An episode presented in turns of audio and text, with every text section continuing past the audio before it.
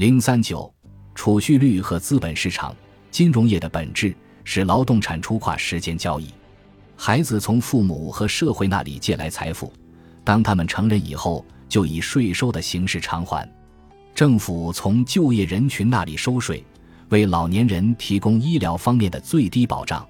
在一个老龄化社会中，养老是昂贵的，政府可能不得不降低养老金福利。因此，大多数人越来越多地需要依靠私人储蓄或者投资进行养老。从而导致老龄化社会的金融业更加繁荣。如图六杠四所示，在职业生涯的早期，人们通常会有贷款给付储蓄，因为他们需要借钱购买第一套房子和抚养孩子。人们通常在中年的时候开始为退休而储蓄。人们的储蓄高峰的年龄一般是四十至六十岁。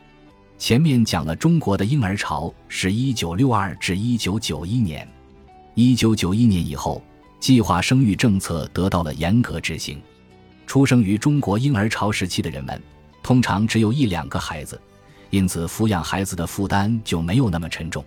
此外，随着近年来中国经济的快速发展，这些人的生活水平得到了很大的提高，因此他们的储蓄率仍然可以保持在高水平，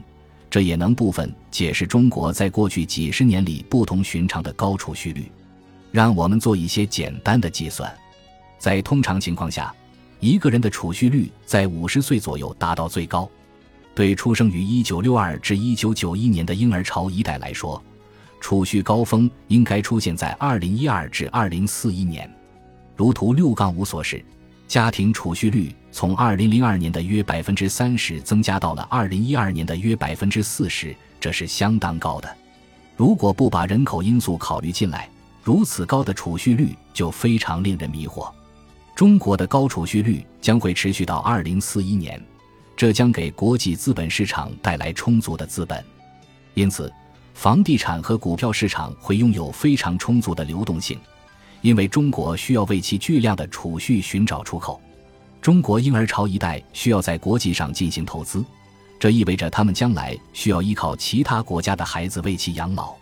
这依然是因为他们基本只有一两个孩子。中国经济在二零四零年以后受累于老龄化，届时产生的收入不足以支撑婴儿潮一代的养老需求。这就是为什么在未来的几年里，中国将会不可避免地输出大量资本到世界各地，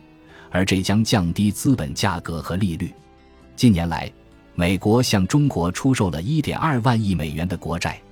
宏观经济学理论认为。巨量的资本外流必然伴随着巨大的贸易顺差。基于中国独特的人口结构这一视角，中国的巨额贸易顺差可以得到部分解释。